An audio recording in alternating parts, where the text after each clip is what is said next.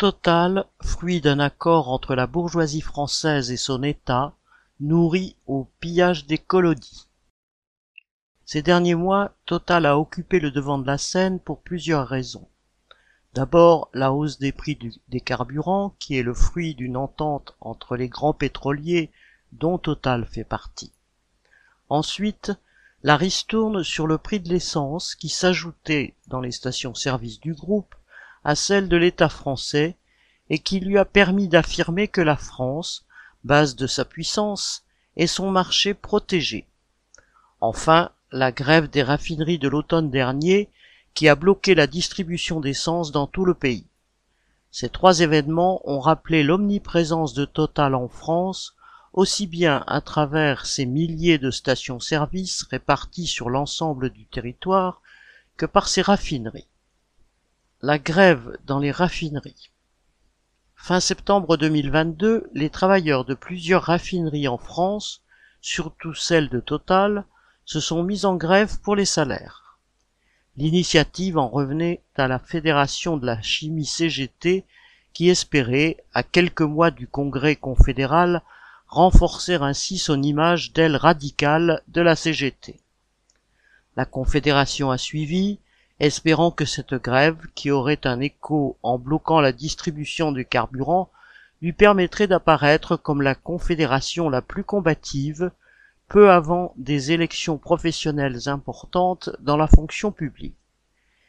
Et cela sans courir le risque d'être débordé, car c'est un secteur que la CGT contrôle bien. Le mouvement n'a touché qu'une minorité des travailleurs des raffineries, mais il a eu des conséquences importantes en obligeant de nombreuses stations-service à fermer et les automobilistes à faire la queue, parfois pendant des heures, pour faire le plein la direction Total a tenté de faire passer les grévistes pour des privilégiés. Le gouvernement et les médias ont prétendu qu'ils bloquaient l'entrée et la sortie des raffineries. C'était un mensonge grossier. Il n'y avait pas de blocage, mais une grève. Malgré toute cette propagande patronale, et malgré les difficultés que la grève entraînait pour toute la population, elle a suscité un large sentiment de solidarité. Non seulement beaucoup de travailleurs se sont dit que les grévistes avaient raison de revendiquer des hausses de salaire et que Total avait de quoi payer, mais ils se sont dit que cela valait aussi pour eux et que tous les salaires devraient augmenter pour faire face à l'inflation. Cette grève, même si elle n'a touché qu'un nombre réduit de travailleurs, a beaucoup fait discuter dans les chaumières ouvrières. Les profits faramineux du groupe, 17 milliards de dollars en neuf mois, ont été qualifiés de super profits, entre guillemets, par la presse et de nombreux dirigeants politiques. En réalité, Total n'a toujours fait que des super profits, car vendre du pétrole à un prix qui dépasse de loin ce qu'il lui a coûté, c'est déjà un super profit. Et Total peut le faire car il est en position de force, comme le sont toutes les entreprises géantes qui dominent le secteur pétrolier. Aux capitalistes à qui il fournit l'énergie nécessaire à la production, il impose des contrats aux tarifs élevés qui les obligent à lui céder une part de leurs bénéfices. Aux États des pays pauvres, où il va chercher son pétrole et son gaz, il dicte ses exigences, obtient que des populations entières soient expropriées pour construire ses puits ou ses oléoducs, et que ces mêmes populations soient mises en quasi-esclavage pour constituer une main-d'œuvre à son service. Mais pour que Total occupe cette place, il a fallu du temps et des efforts à l'appareil d'État français qui a mis d'énormes moyens financiers et humains. Car depuis ses origines, Total vit en symbiose avec l'État. La constitution de cette major française a suivi une toute autre voie que celle des majors anglo-saxonnes, nées d'abord d'entreprises privées. Total est avant tout une création étatique, pas seulement parce qu'elle a été dirigée quasi exclusivement par des polytechniciens et des énarques, mais parce qu'elle est le fruit de la volonté de l'appareil d'État français de constituer une entreprise pétrolière complètement intégrée, de la recherche de pétrole à la distribution d'essence en station-service. Total reste aussi le symbole et le principal acteur de ce qu'on a appelé la France-Afrique, le système mis en place par la France pour garder le contrôle de son ancien empire colonial par le renseignement, la corruption et les armes. Tels sont les deux ingrédients essentiels de la recette réussie de Total. Une forte volonté étatique et un empire colonial à exploiter. Fusion de Total et Elf. L'actuel groupe Total Energy est né en 2000 de la fusion des deux groupes pétroliers français Total, ex-CFP, Compagnie française des pétroles, et Elf Aquitaine. La fusion eut lieu après bien des rebondissements. L'État, principal actionnaire des deux groupes, commença à revendre ses actions dans les années 1980 lors des premières vagues de privatisation massive. En 1994, l'État s'était complètement retiré du capital des deux groupes, mais conservait un droit de regard sur les fusions futures. Elf, qui était alors de loin le plus gros morceau, aurait dû racheter Total, mais le projet a échoué à cause de difficultés financières entraînées par l'affaire Elf. Cette affaire révélait l'existence de détournements de fonds au profit aussi bien de dirigeants africains que de ceux d'Elf et d'hommes politiques français de tous bords. De manière remarquable, seule une petite équipe, autour du PDG d'Elf de l'époque, fut jugée et condamnée à des peines légères. Finalement, quelques années plus tard, c'est Total qui a racheté Elf, ce qui fait que nous avons Total Energy et non Elf Energy. À l'origine du Total d'aujourd'hui, il y a donc une volonté très claire de l'État de créer un grand trust du pétrole, capable de jouer dans la cour des grands. La bourgeoisie française n'avait pas été capable par elle-même de créer d'entreprises pétrolières, là où par exemple aux États-Unis on en comptait des dizaines. Elle était en retard. C'est donc l'État qui dut se substituer à la bourgeoisie pour mettre en place un trust du pétrole français. Il avait ses motivations. Premièrement, se rendre indépendant du pétrole américain. Deuxièmement, après la Deuxième Guerre mondiale, le pétrole a joué un rôle essentiel dans la lutte de l'État français pour maintenir sous son influence ses anciennes colonies d'Afrique. Le moins que l'on puisse dire, c'est que la construction de ce trust a été un long chemin de croix. Il a fallu que l'État s'y reprenne à plusieurs fois pour y parvenir. Premier essai, la branche totale, l'ancienne CFP. Il s'agit d'un conglomérat détenu à 35% par l'État, fondé sur une prise de guerre. La France, sortie de la Première Guerre mondiale dans le camp des vainqueurs, a revendiqué la part de la Deutsche Bank dans un consortium visant à exploiter le pétrole irakien. La CFP fut fondée dans ce but par un polytechnicien, Ernest Mercier, et dirigée presque exclusivement par des polytechniciens passés par le corps des mines un des grands corps de hauts fonctionnaires français. L'essentiel de l'activité de la CFP a été de vivre sur la rente du pétrole irakien à l'intérieur du consortium dominé par les majors anglo-saxonnes, mais pas de développer une exploitation pétrolière indépendante. Elf, ministère français du pétrole en Afrique. Deuxième essai, Elf Aquitaine, et là c'est une autre histoire. Elf, c'est le ministère français du pétrole en Afrique. Elle est fondée par le père des services secrets, Pierre Guillaumat, fidèle de De Gaulle, et cadre dirigeant de l'État pendant vingt ans après la Deuxième Guerre mondiale. Il dirige les activités de recherche de pétrole à partir de 1945, devient ministre de la Défense en 1958 et justifie et assume politiquement les méthodes de torture en Algérie. Entre-temps, il a dirigé le CEA, supervisé la mise au point de la bombe atomique française et dirigé EDF vers la voie du nucléaire. C'est tout naturellement qu'il devient président d'ELF à sa création en 1967. Il amena avec lui de nombreux compagnons des services secrets qui formèrent la colonne vertébrale d'ELF pendant trente ans et y apportèrent un certain nombre de méthodes dignes des films de James Bond. Pour une raison simple, Pour bâtir Elf, il fallait trouver le pétrole qui dormait sous les anciennes colonies, et donc utiliser tous les moyens dont disposait l'État français, renseignements, corruption, manipulation, voire intervention militaire, à grand renfort de barbouzes. En retour, Elf devenait une deuxième agence du renseignement extérieur en Afrique, collaborant étroitement avec les services secrets. Par exemple, Maurice Robert, dirigeant des services secrets pour toute l'Afrique, fut licencié de ce poste en 1973 pour se retrouver aussitôt en poste à Elf avant de devenir quelques années plus tard ambassadeur de France au Gabon. Note 1.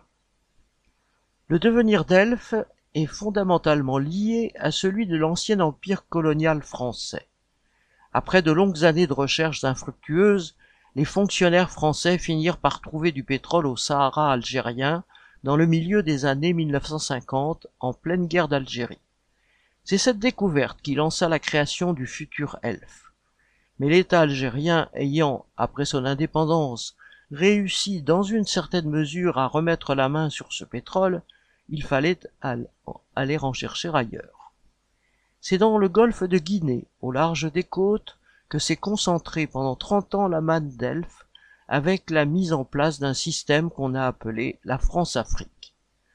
Comme le disait avec cynisme le PDG d'Elf de 1989 à 1993, Loïc Le Floch-Prigent, citation, Elf a été créé pour maintenir l'Afrique et les rois nègres dans l'orbite française par le biais du pétrole.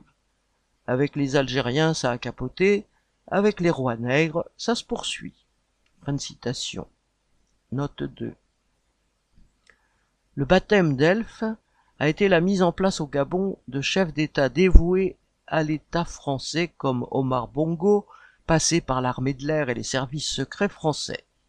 Le groupe est ensuite intervenu directement dans les affaires du Nigeria, du Congo-Brazzaville et de l'Angola. Elf y a déployé un certain nombre d'hommes d'État, polytechniciens, énarques ou agents des services secrets pour conseiller, entre guillemets, les dirigeants de ces pays. Il a engagé des barbouzes pour protéger certains dirigeants ou pour fomenter de véritables guerres.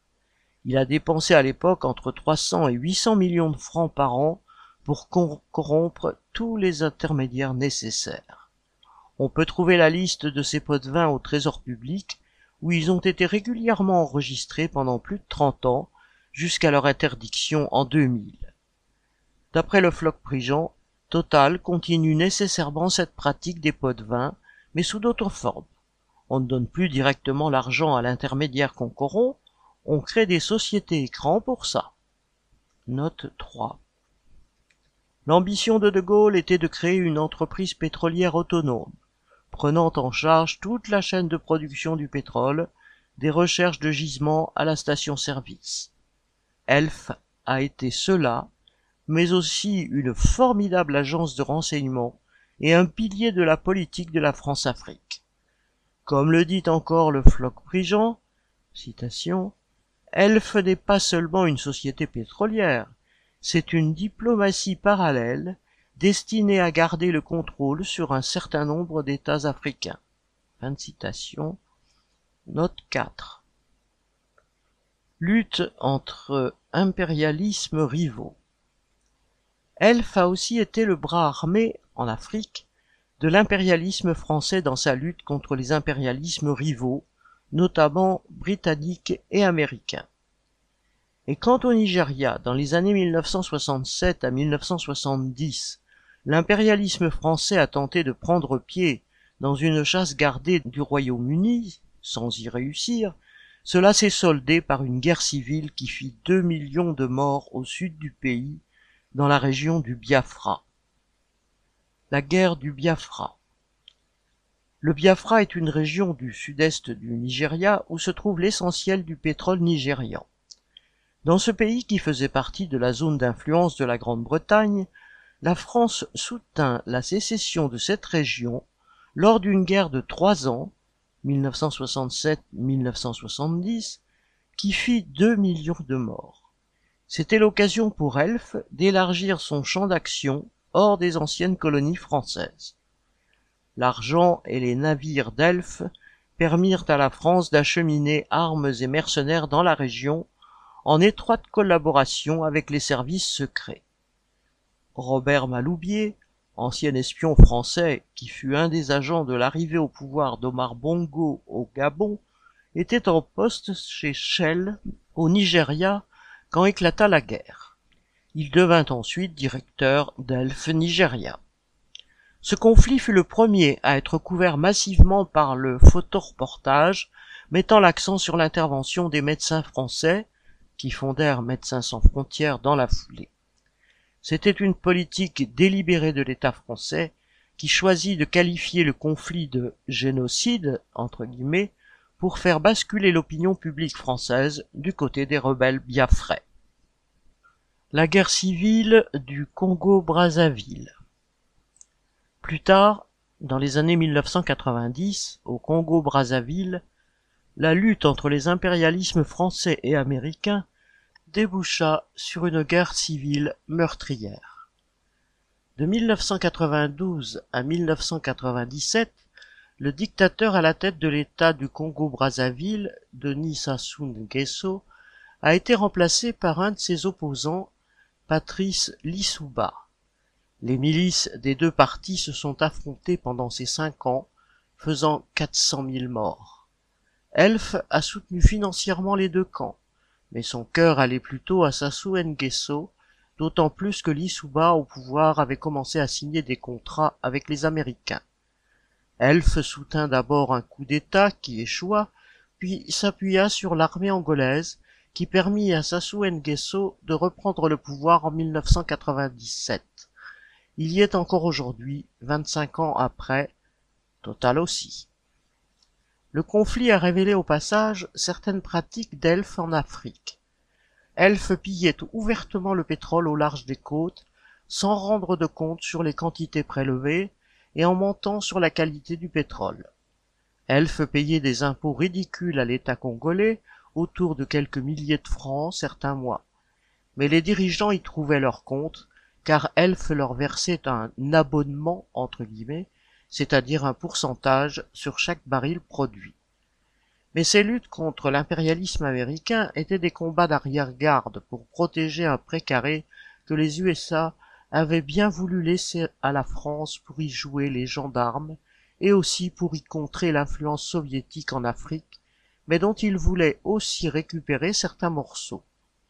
L'impérialisme français subit revers sur revers au Rwanda, puis au Zaïre, aujourd'hui RDC, hormis quelques groupes d'importance comme Elf, Bouygues ou Bolloré, un grand nombre de capitalistes français implantés dans les anciennes Afriques occidentales françaises et Afrique équatoriale française ne survécurent pas aux années 1990.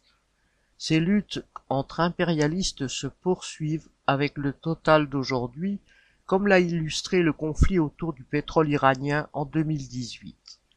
Les USA imposent un embargo en Iran. Total profite de l'opportunité et signe un gros contrat avec l'Iran. Les USA disent à Total que s'il continue à vouloir exploiter le pétrole iranien, il n'aura plus le droit de réaliser ses transactions en dollars, 90% de ses transactions. Total cède. Dans le même ordre d'idées, en 2014, Feu le PDG Christophe de Margerie protestait contre les sanctions américaines imposées à la Russie après l'annexion de la Crimée. Total venait d'investir dans un gigantesque champ gazier au nord du pays. Cette année, son successeur, Patrick Pouyanné, a déclaré que le gaz russe, c'était fini pour lui. Note 5. L'heure des grands regroupements. Dernier point important, Elf est aussi un produit de la crise pétrolière. Les grands trusts pétroliers faisaient payer par avance aux populations les investissements qu'ils allaient devoir réaliser pour trouver de nouveaux gisements plus coûteux à exploiter. Le choc pétrolier a agi comme un accélérateur et poussé l'État à faire changer Elf d'échelle. Quelques années après, en 1976, Elf a fusionné avec l'entreprise privée Antar pour former le groupe Elf Aquitaine. Dans les années 1990, la chute du prix du baril de pétrole entraîna une série de fusions entre trusts. C'était l'heure des grands regroupements. BP racheta Amoco en 1998, puis Arco en 2000. Exxon fusionna avec Mobil en 1999. Chevron acheta Texaco en 2001. La fusion d'Elf et Total fut réalisée en 2000. Aujourd'hui, Total Energy est la première entreprise du CAC 40 avec un chiffre d'affaires de 182 milliards d'euros en 2021. C'est la sixième entreprise pétrolière au monde.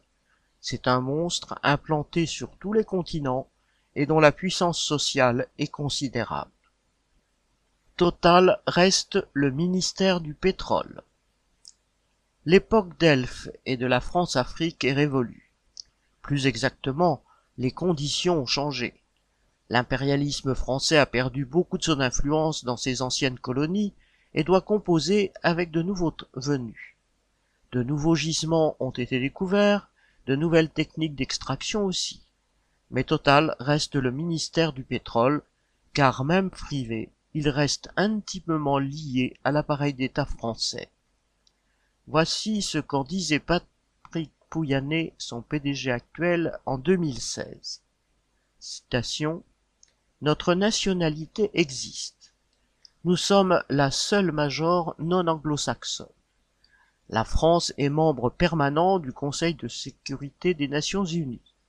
Et notre activité de gaz et de pétrole est vue par les pays producteurs comme un domaine de souveraineté. Total participe aux relations qu'entretient la France avec ces pays tout en bénéficiant de celles-ci. Fin de citation. Note 6. Poutine lui-même, fin connaisseur, à la façon russe des relations entre États et entreprises privées, le reconnaissait en 2014. Citation. Même si Total est une société privée, c'est la plus grande entreprise française et elle représente d'une certaine manière le pays lui-même. Fin de citation. Note 7.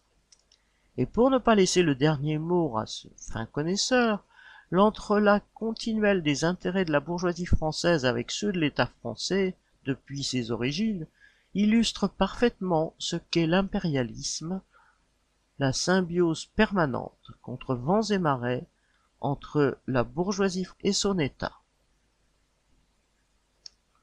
Note 1. D'après le documentaire de Jean-Michel Meurice et Fabrizio Calvi, Elf, une Afrique sous influence 2000.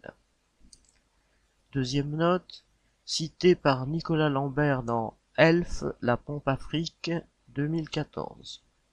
Troisième note, d'après son interview dans l'émission Capital, Les milliards d'Elf en 2001.